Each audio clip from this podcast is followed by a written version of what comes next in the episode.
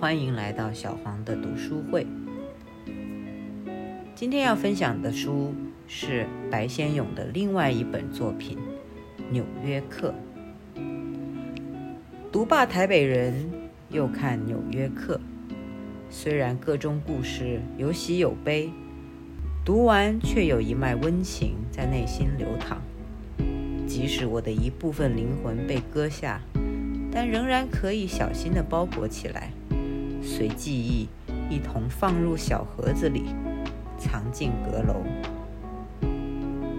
台北人讲述的是一群活在过去的人，而纽约客们则是抛下了过去，活在当下及未来。在书中人物的身上，可以看到过去的繁华是他们的。当下的热闹却与他们无关。他们从一座城迁徙到另外一座城，期待新的生活可以帮他们掩埋过去那些伤痛与不堪，重新长出鲜嫩的容貌。今天要分享的篇章是《谪仙记》和《T for Two》的节选，《谪仙记》。惠芬是麻省威士里女子大学毕业的。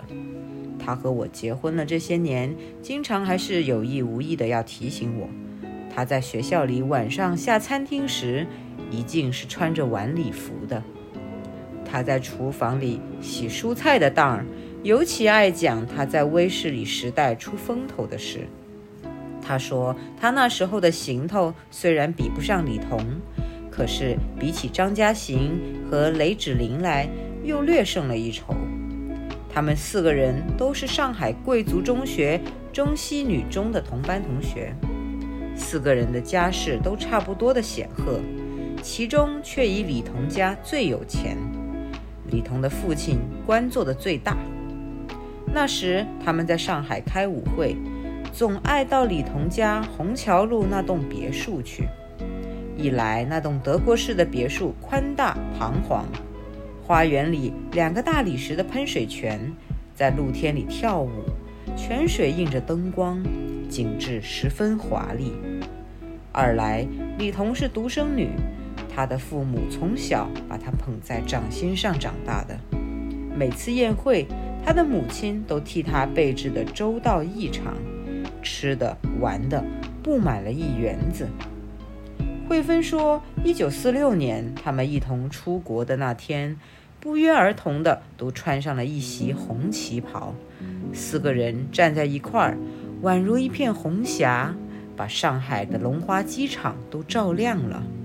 他们互相看看，忍不住都笑弯了腰。李彤说：他们是四强，二次大战后，中美英俄同被列为四强。”李彤自称是中国，他说他的旗袍红得最艳，没有人愿意当俄国。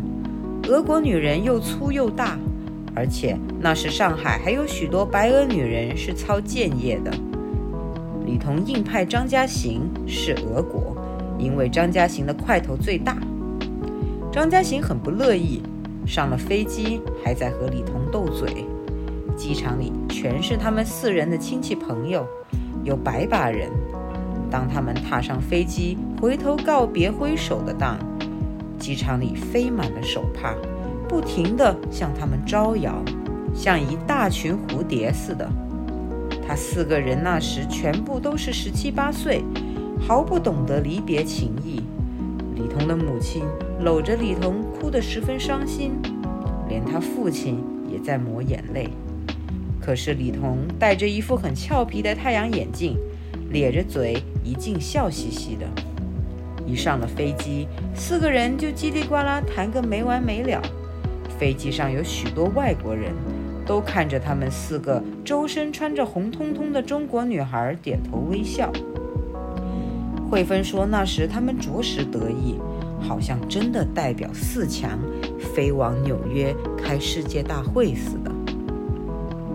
开始的时候，他们在威士里的风头算是出足了。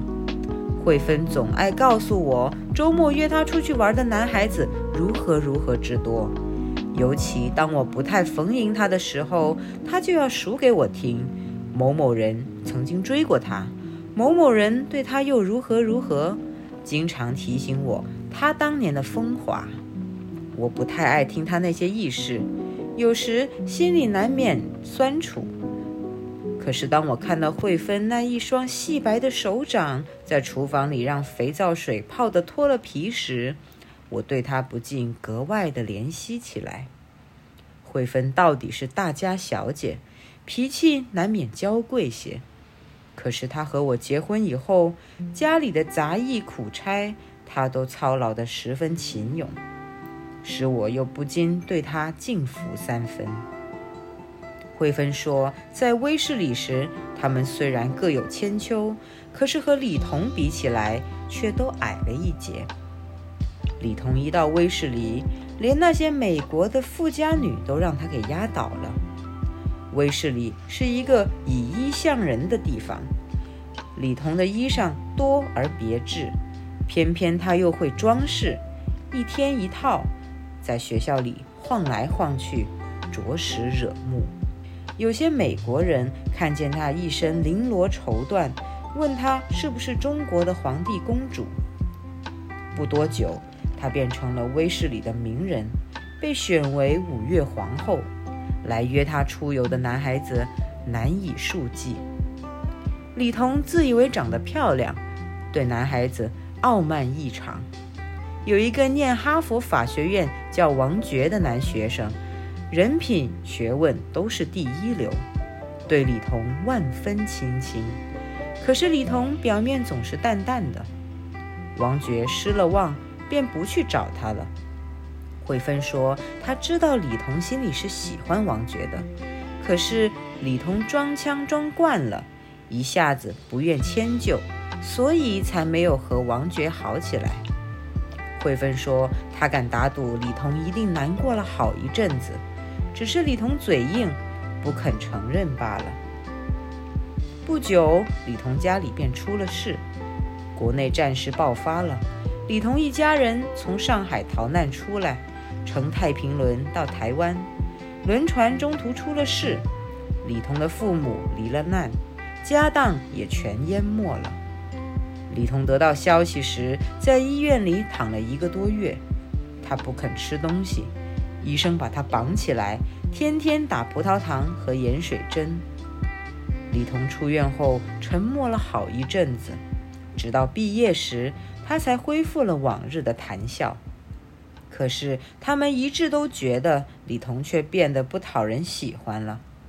况且那个时候，每个人的家里都遭到了战乱的打击，大家因此没有心情再去出风头，只好用功读书起来。惠芬提到，她在威士里的时代总要冠上“当我是 sophomore 的时候”，后两年她是不大要提的。我亲自看到李彤，还是在我和惠芬的婚宴上。我和惠芬是在波士顿认识的，我那时在麻省理工学院念书，惠芬在纽约做事，她常到波城来探亲。可是慧芬却坚持要在纽约举行婚礼，并且以常住纽约为结婚条件之一。她说，她的老朋友都在纽约做事，只有住在纽约才不觉得居住在国外。我们的招待会在 Long Island 的新居举行，只邀了我们两人要好的朋友。慧芬卸了新娘礼服出来，便把李彤、张嘉行和雷芷玲拉到我跟前，正式介绍一番。其实她不必介绍，我已经觉得跟他们熟得不能再熟了。慧芬老早就在我跟前把他们从头到脚不知形容了多少遍。见面以后，张嘉行和雷芷玲还差不了哪里去，张胖、雷瘦。都是神气十足的女孩子。至于李彤的模样，我却觉得慧芬过度低估了些。李彤不仅自以为漂亮，她着实美得惊人，像一轮骤从海里跳出来的太阳，周身一道道的光芒，扎得人眼睛发疼的。李彤的身材十分高挑，五官轮廓都异常飞扬显突，一双炯炯漏光的眼神一闪便把人罩住了。他那头大卷蓬松的乌发，有三分之二掠过左额，堆卸到肩上来。左边凭着耳际，却插着一枚碎钻镶成的大蜘蛛。蜘蛛的四对足紧紧盘在鬓发上，一个古圆的身子却高高的翘起来。李彤那天穿着一袭银白底子飘满了枫叶的闪光缎子旗袍，那些枫叶全有巴掌大，红的像一球球火焰一般。女人看女人到底不太准确，我不禁猜疑，慧芬不愿夸赞李彤的模样。恐怕心里也是有几分不服。我那位十分美丽的新娘和李彤站在一起，却被李彤那片艳光很专横地盖过去了。那天逢着自己的喜事，又遇见慧芬那些漂亮的朋友，心中感到特别喜悦。原来就是你把我们的牌搭子拆散了，我来和你算账。李彤见了我，把我狠狠地打量了几下，笑着说道：“李彤笑起来的样子很奇特，下巴翘起，左边嘴角挑得老高，一双眼皮却梳得挂了下来，好像把世人都要从他的眼睛里撵出去似的。”慧芬告诉过我，她们四个女孩子在纽约做事时，和住在一间四房一厅的公寓里。下了班，常聚在一起搓麻将。他们自称是四强俱乐部。慧芬搬出去后，那三个也各自散开，另外搬了家。那么，让我加入你们的四强俱乐部，交些会费，好不好？我向李彤他们微微地欠了一下身，笑着说道：“我的麻将和扑克都在美国学的，这里的朋友聚在一起，总爱成个牌局。”所以我的牌艺也跟着练通了。三个女孩听见我这样说，都笑了起来，说道：“欢迎欢迎！幸亏你会打牌，要不然我们便不准慧芬嫁给你了。我们当初约好，不会打牌的男士，我们会员是不许嫁的。我早已打听清楚你们的规矩了。我说，连你们四强的国籍我都记牢了。”李彤是中国，对吗？还提这个呢？李彤嚷着回答道：“我这个中国逢打必输，输得一塌糊涂。碰见这几个专胡小牌的人，我只有吃败仗的份儿。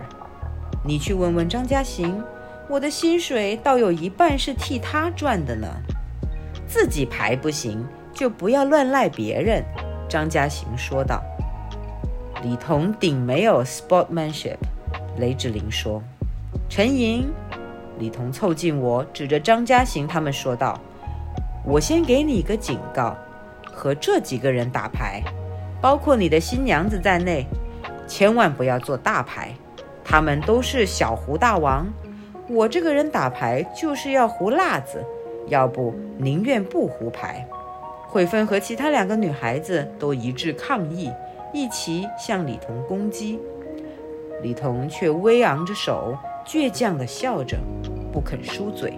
他发鬓上那枚蜘蛛闪得金光乱转，很是生动。我看见这几个漂亮的女孩子相互争吵，感到非常兴味。我也是专喜胡大牌的。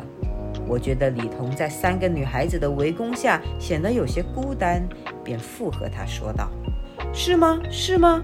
李彤亢奋地叫了起来，伸出手和我重重地握了一下。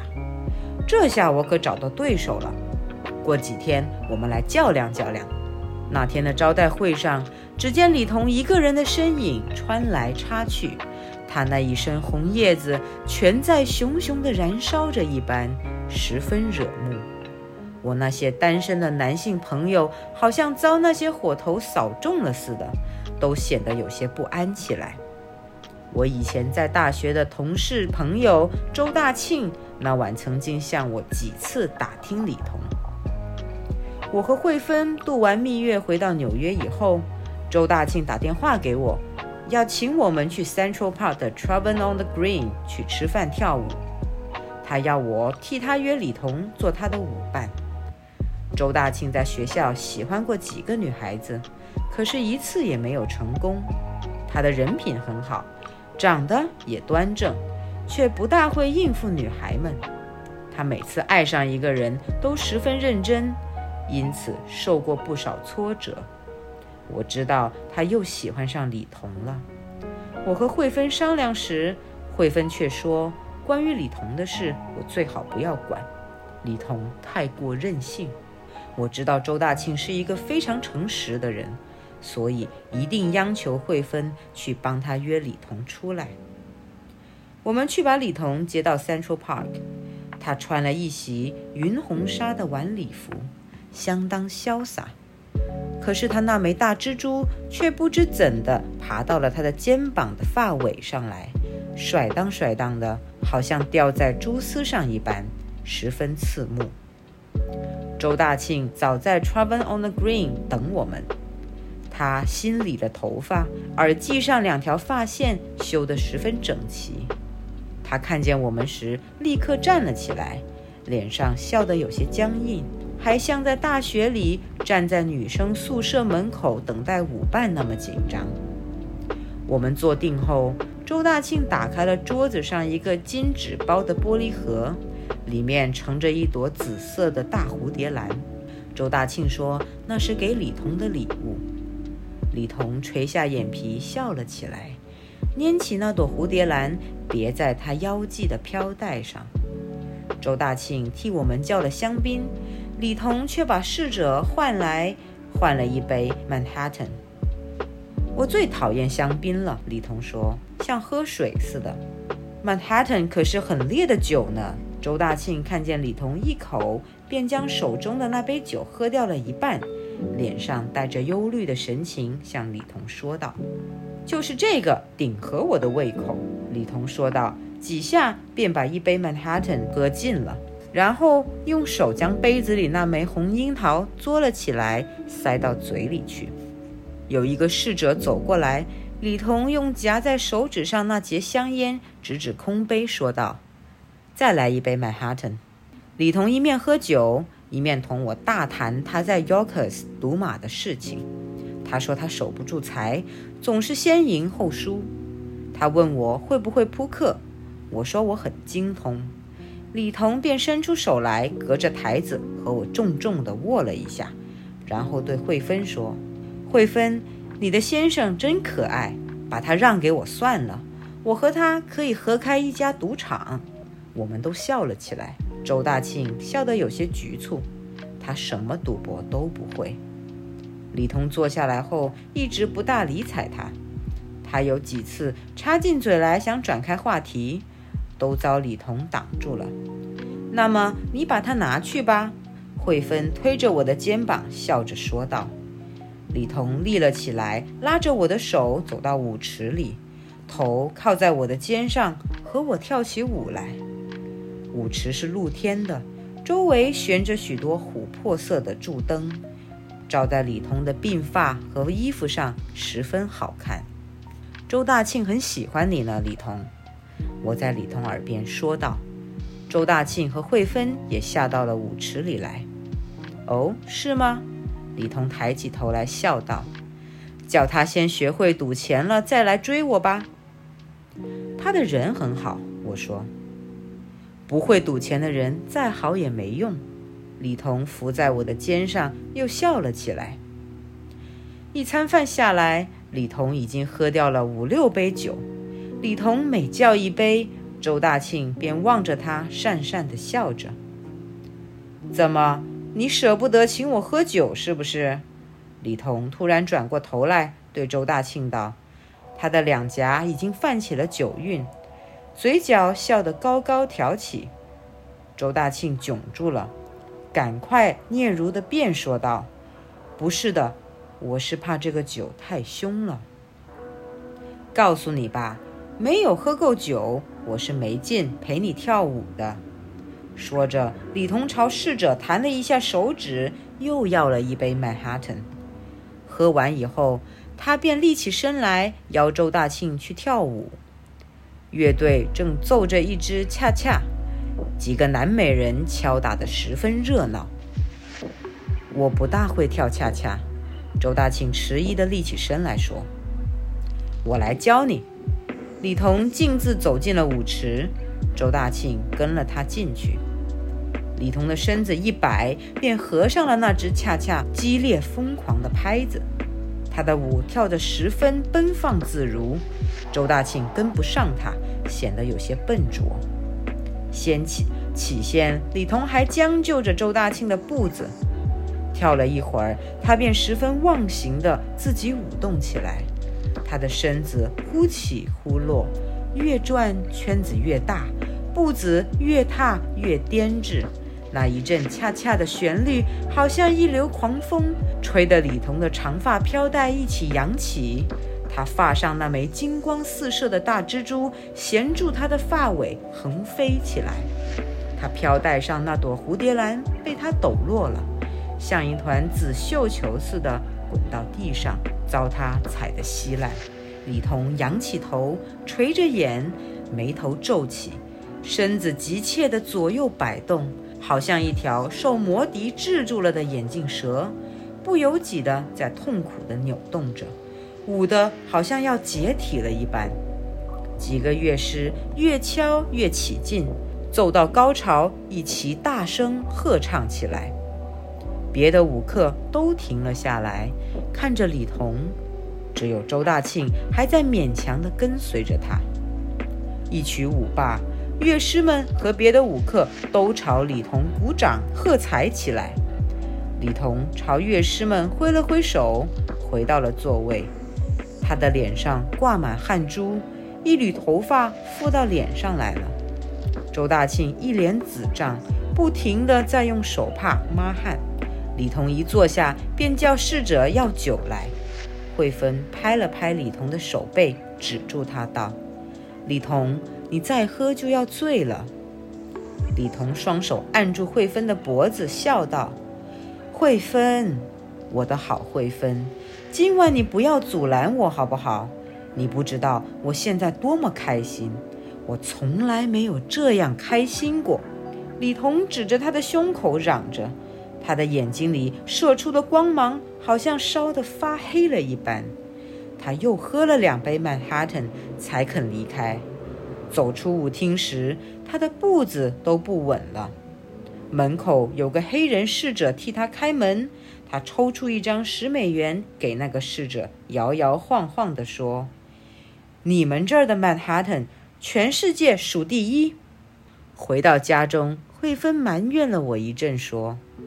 我叫你不要管李彤的事，他那么任性，我真替周大庆过意不去。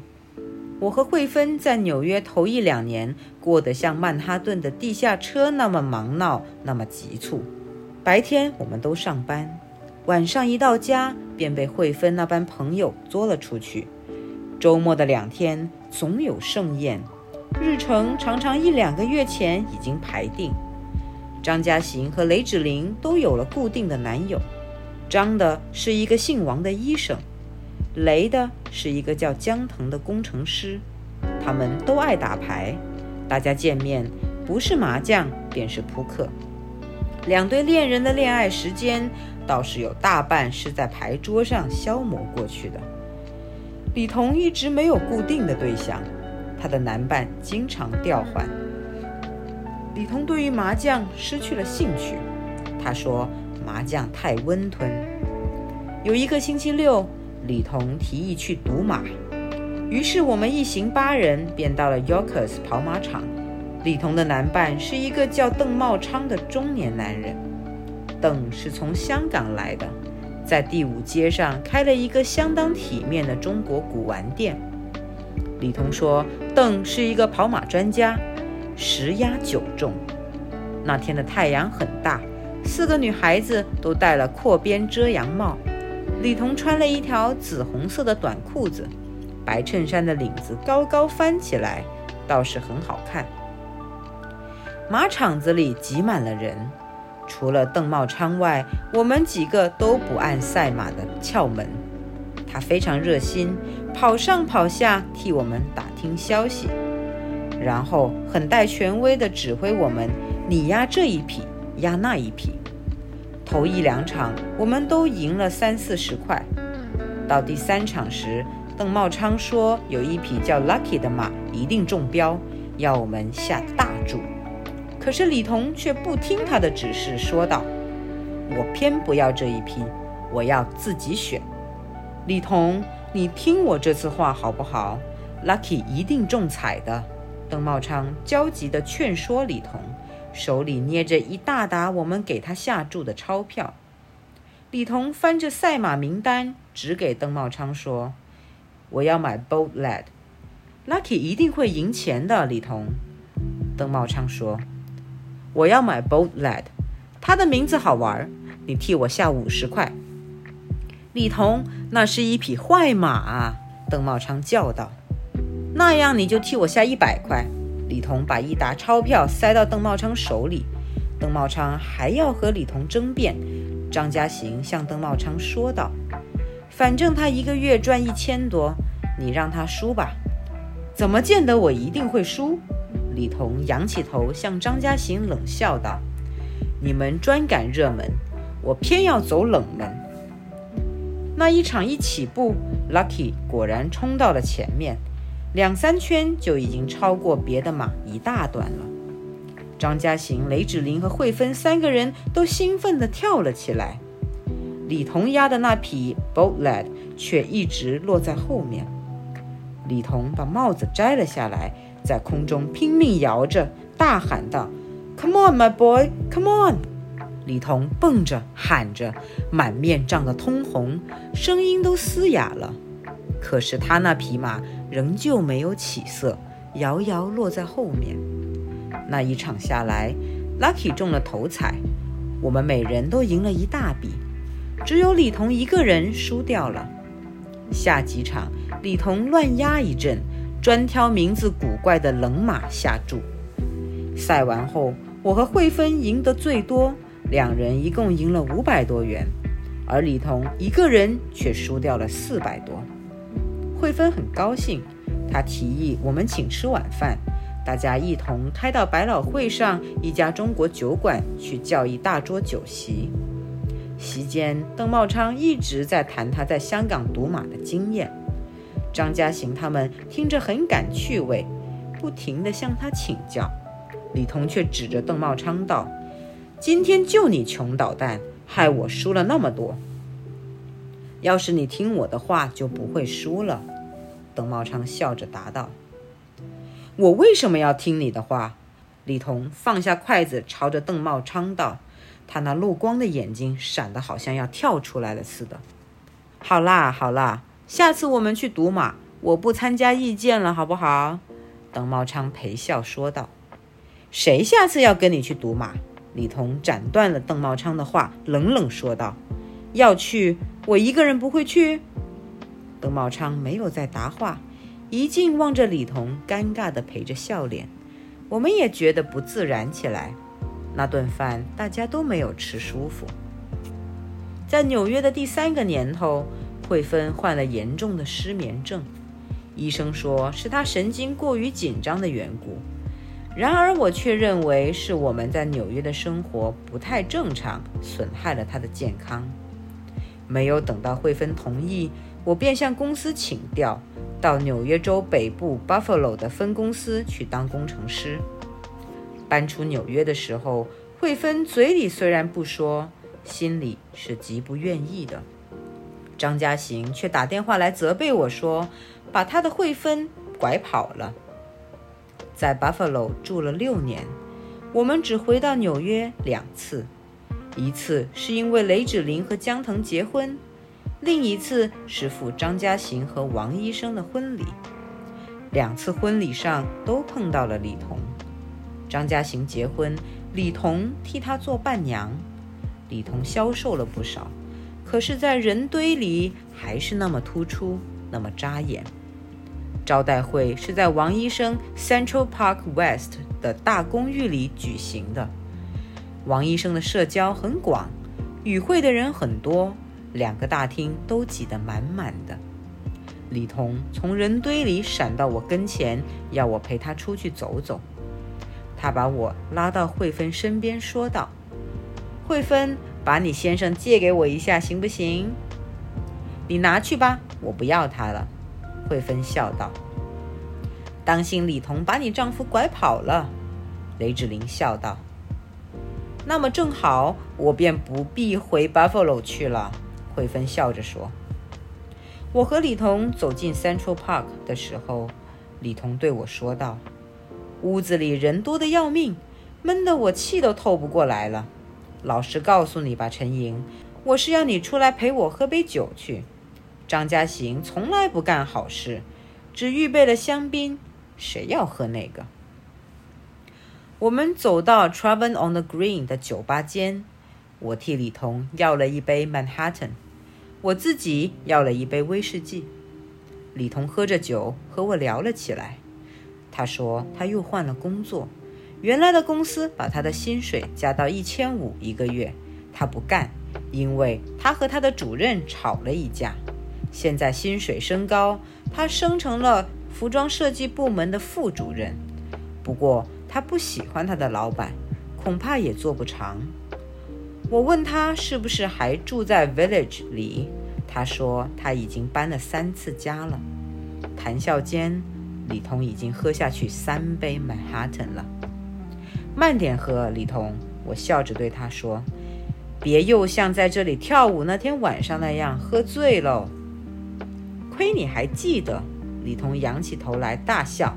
那天晚上恐怕我真的有点醉了，一定把你那朋友吓了一跳。他倒没有吓着，不过他后来一直说你是他见过最漂亮的女孩子，是吗？李彤笑道。我想起来了，前两个月我在 Macy's 门口还碰见他，他陪他太太去买东西，他给了我他的新地址，说要请我到他家去玩。他是一个很好的人，我说，他确实很好。每年他都寄张圣诞卡给我，上面写“祝你快乐”。李彤说着又笑了起来。他很有意思，可惜就是不会赌钱。我问李彤还去不去赌马？李彤一听到赛马，劲道又来了。他将半杯酒一口喝光，拍着我的手背嚷道：“我来告诉你，上星期我一个人去 Yorkers 押了一匹叫 Grand Knight 的马。”爆出了冷门，独得了四百五。陈莹，这就算我一生最得意的一件事了。你还记得邓茂昌吗？那个跑马专家滚回香港结婚去了。没有那个家伙在这里瞎纠缠，我赌马的运气从此好转，每押必中。李彤说的，笑得前仰后合，叫酒保替他添酒。我们喝着聊着。外面的天色都暗了下来，李彤站起来笑道：“走吧，回头慧芬以为我真是把她的丈夫抢走了。”在 Buffalo 的第二年，我们便有了 Lily。Lily 五岁进幼稚园的时候，慧芬警告我说：“如果我再在 Buffalo 待下去，她便一个人带 Lily 回纽约，仍旧去上班。”他说：“他宁愿回纽约失眠去。”我也发觉，在 Buffalo 的生活虽然有规律，可是这种沉闷无聊的生活对我们也是非常不健康的。于是我们全家又搬回纽约，在 Long Island 买了一栋新的屋子。慧芬决定搬进新房子的第一个周末大宴宾客，把我们的老朋友又一起请来。那天请了张嘉行和雷芷玲两对夫妇。李彤是一个人来的，此外还有王医生带了几个朋友。慧芬为了这次宴客准备了三天三夜，弄了一桌子十几样中国菜。吃完饭成牌局的时候，慧芬要张家行、雷芷玲和李彤四个人凑成一桌麻将。他说要重温他们四强俱乐部时代的情趣。可是李彤打了四圈，便和扑克牌这一桌的一位男客对调了。他说他几年都没有碰过麻将，章子都忘掉了。为了使慧芬安心玩牌，我没有加入牌局，替他两边招呼着。当大家玩定了以后，我便到内厅以男客为主的扑克牌桌去看牌。可是我到那儿的时候，却没有看到李彤。男客们说，李彤要求暂退出几盘，离开了桌子。我在屋内找了一轮，都没有寻见他。当我打开连着客厅那间沙廊的门时，却看见李彤在里面靠着一张乘凉的藤摇椅上睡着了。沙廊里的光线暗淡，只点着一盏昏黄的吊灯。李彤半仰着面，头却差不多歪跌到右肩上来了。他的两只手挂在扶手上，几根修长的手指好像脱了节一般，十分疲软地悬着。他那一袭绛红的长裙差不多脱跌到地上，在灯光下颜色暗沉，好像裹着一张褪了色的旧绒毯似的。他的头发似乎留长了许多，覆过他的左面，大缕大缕地堆在胸前。插在他发上的那枚大蜘蛛，一团银光，十分生猛地浮在他的腮上。我从来没有看到李彤这样疲惫过。无论在什么场合，他给我的印象总是那么挑剔，那么不驯，好像永远不肯睡倒下去似的。我的脚步声把他惊醒了，他倏地坐了起来，撩着头发，打了一个呵欠，说道：“是你吗，陈莹？你睡着了，李彤。”我说：“就是说呀，刚才在牌桌上有点累，退了下来，想在这里休息一会儿，想不到却睡了过去。你来的正好，替我弄杯酒来好吗？”我去和了一杯威士忌苏打，拿到沙朗给他。李彤吞了一大口，叹了一下，说道：“哦呦，凉得真舒服！我刚才在牌桌上的手气别扭极了，一晚上也没拿着一副像样的牌。你知道打 show hand 没有好牌多么泄气。我的耐性越来越坏，玩扑克也觉得没什么劲道了。”客厅里，慧芬、张嘉行、雷芷玲三个人不停谈笑着。张嘉行的嗓门很大，每隔一会儿便听见他的笑声压倒众人，爆开起来。扑克牌那一桌也很热闹，清脆的筹码叮叮当当的滚跌着。大概张大姐又在摸清一色了。李彤摇一摇头，笑道：“李彤看上去又消瘦了些。”两腮微微消了下去，可是他那一双漏光的眼睛还是闪烁的那么厉害。再替我去弄杯酒来好吗？李彤把空杯子递给我说道。我又去和了一杯威士忌拿给他。正当我们在沙廊里讲话的当儿，我那个五岁大的小女儿莉莉却探着头跑了进来。她穿了一身白色的绒睡袍。头上扎了一个天蓝的冲天结，一张胖嘟嘟的圆脸，又红又白，看着实在叫人疼怜。李李是我的宠儿，每天晚上总要和我亲一下才肯去睡觉。我弯下身去，李李踮起脚来和我亲了一下，响吻。不和 Auntie 亲一下吗？李彤笑着对李李说道。莉莉跑过去，扳下李彤的脖子，在李彤的额上重重地亲了一下。李彤把莉莉抱在膝上，跟我说道：“真是像足了慧芬，长大了也是个美人儿。”这是什么，Auntie？莉莉抚弄着李彤手上戴着一枚钻戒，问道：“这是石头。”李彤笑着说：“我要。”莉莉娇声嚷道：“那就给你。”李彤说着，就把手上那枚钻戒卸了下来，套在莉莉的大拇指上。莉莉举着她肥胖的小手，把那枚钻戒捂得闪闪发光。那么贵重的东西，不要让它玩丢了。我止住李彤道：“我真的送给莉莉的。”李彤抬起头，满面认真地对我说道，然后俯下身，在莉莉脸上亲了一下，说道：“Good girl，给你做陪嫁，将来嫁个好女婿，好吗？去，去，拿给你爸爸，替你收着。”莉莉笑盈盈地把那枚钻戒拿给我，便蹦蹦跳跳地去睡觉了。李彤指着我手上的大钻戒说道：“那是我出国时我妈给我的陪嫁。你那么喜欢莉莉，给你做干女儿算了。”我说道。“罢了罢了。”李彤立起身来，嘴角又笑得高高的挑了起来，说道：“丽丽有慧芬那么个好妈妈，还要我干什么？你看看，我也是个做母亲的人吗？我们进去吧。”我已经输了好些筹码，这下捞本去。这次我们回纽约来，很少看到李彤。我们有牌局，他也不大来参加了。有人说他在和一个美国人谈恋爱，也有人说他和一个南美洲的商人弄得很不清楚。一天，我和慧芬开车下城，正当我们转入河边公路时。有一辆庞大金色的敞篷林肯跟我们的车子擦身而过，超前飞快驶去。里面有一个人大声喊道：“黄慧芬！”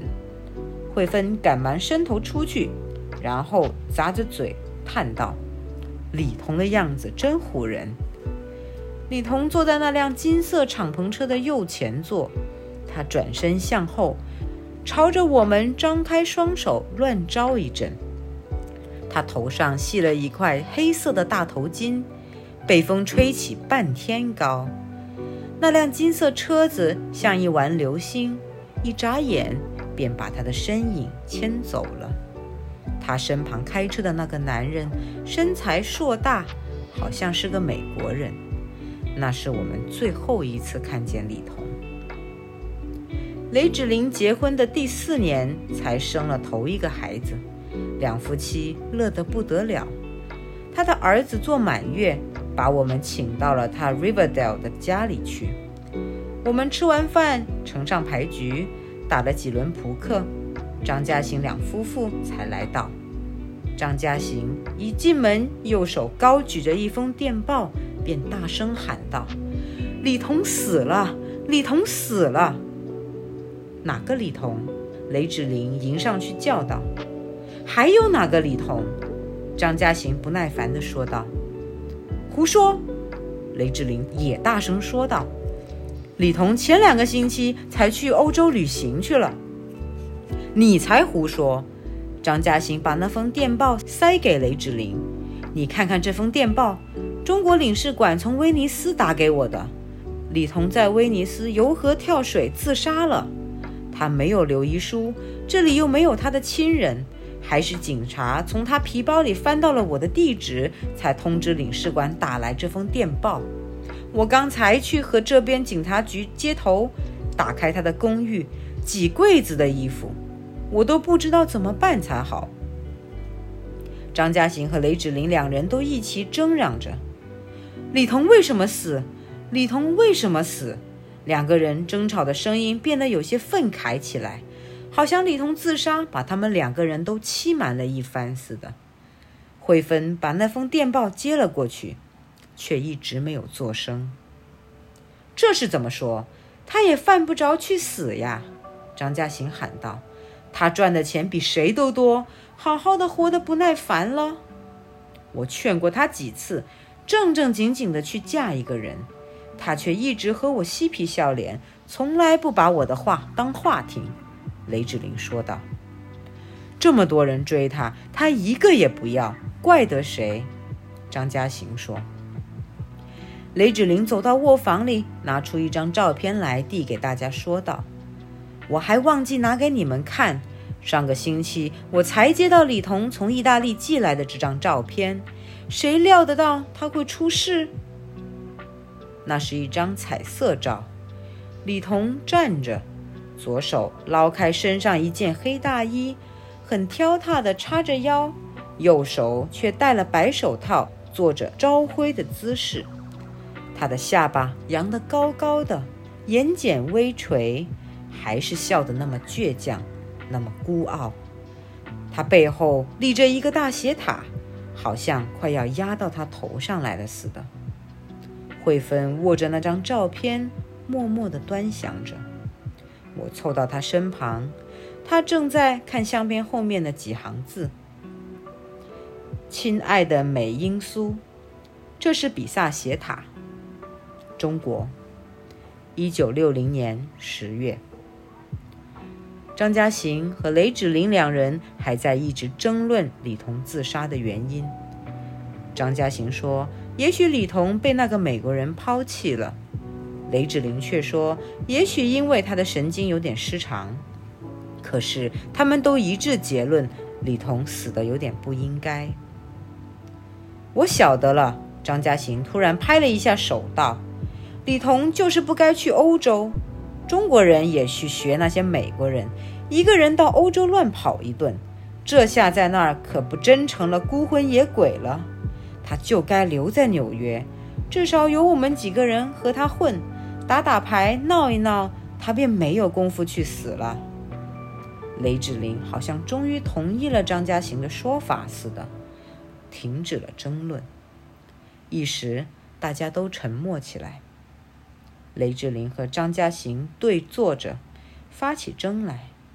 慧芬却低着头，一直不停翻弄着那张照片。男客人坐在牌桌旁，有些拨弄着面前的筹码。有些默默地抽着烟，先头张家行和雷志玲两人吵嚷得太厉害，这时突然静下来，客厅里的空气骤地加重了一倍似的，十分沉淀起来。正当每个人都显得有点局促不安的时候，雷芷玲的婴儿在摇篮里哇的一声哭了起来，洪亮的莺啼冲破了渐渐浓缩的沉寂。雷志玲惊立了起来，叫道：“打牌，打牌！今天是我们宝宝的好日子，不要谈这些事了。”他把大家都拉回到牌桌上，恢复了刚才的牌局。可是不知怎的，这回牌风却突然转得滞望起来，大家的注越下越大。张家行捞起袖子，大声喊着：“Show hand, show hand！” 将面前的筹码一大堆一大堆的推到堂子里去，雷志玲跟着张家行也肆无忌惮地下起大注来。慧芬打扑克一向谨慎，可是她也受到了他们感染似的，一动便将所有的筹码掷进堂子里。男客人们比较能够把持，可是由于张家行他们乱下注，牌风越翻越狂，大家守不住了。都抢着下注，满桌子花花绿绿的筹码像浪头一般，一豁涌向东家，一豁涌向西家。张家行和雷志玲的先生一直在劝阻他们，可是他们两个却像一对战红了眼的斗鸡一般，把他们的先生蛮横地挡了回去。一赢了钱，便纵身趴到桌子上，很狂妄地张开手，将满桌的筹码扫到眼前。然后不停地喊叫，笑得泪水都流了出来。张家行的声音叫得嘶哑了，雷芷玲的个子娇小，声音也细微，可是他好像要跟张家行比赛似的，拼命提高嗓子，声音变得非常尖锐，非常的刺耳。输赢大了，一轮一轮下去，大家都忘了时间。等到江腾去拉开窗帘时，大家才发现外面已经亮了，太阳升了起来，玻璃窗上一片白光，强烈的光线闪进屋内，照得大家都眯上了眼睛。张家行丢下牌，用手把脸掩了起来。江腾叫雷志玲去暖咖啡，我们便停止了牌局。结算下来。慧芬和我都是大输家。我和慧芬走出屋外时，发现昨晚原来飘了雪，街上东一块西一块，好像发了霉似的。冰泥地上都起了一层薄薄的白绒毛，雪层不厚，掩不住那污秽的冰泥沁出点点的黑斑来。Riverdale 附近全是一室酱色陈旧的公寓房子。这是个星期天，住户们都在睡早觉，街上一个人也看不见。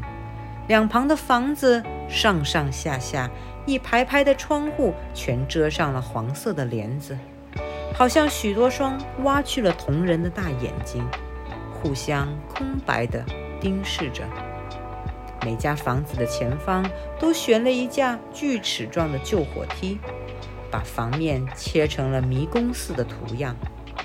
梯子都积了雪，好像那一根根黑铁上突然生出许多白毛来。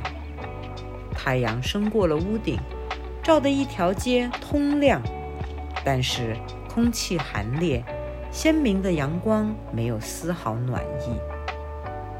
慧芬走在我前面，她披着一件大衣，低着头看着地，在避开街上的污雪。她的发髻松散了，垂落到大衣领上，显得有些凌乱。我忘了拿手套，两手插在大衣口袋里，仍旧觉得十分僵冷。早上的寒风吹进眼里，很是辛辣。昨晚打牌，我喝多了咖啡，喉头一直是干干的。我们的车子也结了冻，试了好一会儿才发燃火。当车子开到百老汇上时，慧芬打开了车窗，寒气灌进车厢来，冷的人很不舒服。把窗子关起来，慧芬，我说。闷得很，我要吹吹风。慧芬说。把窗子关起来好吗？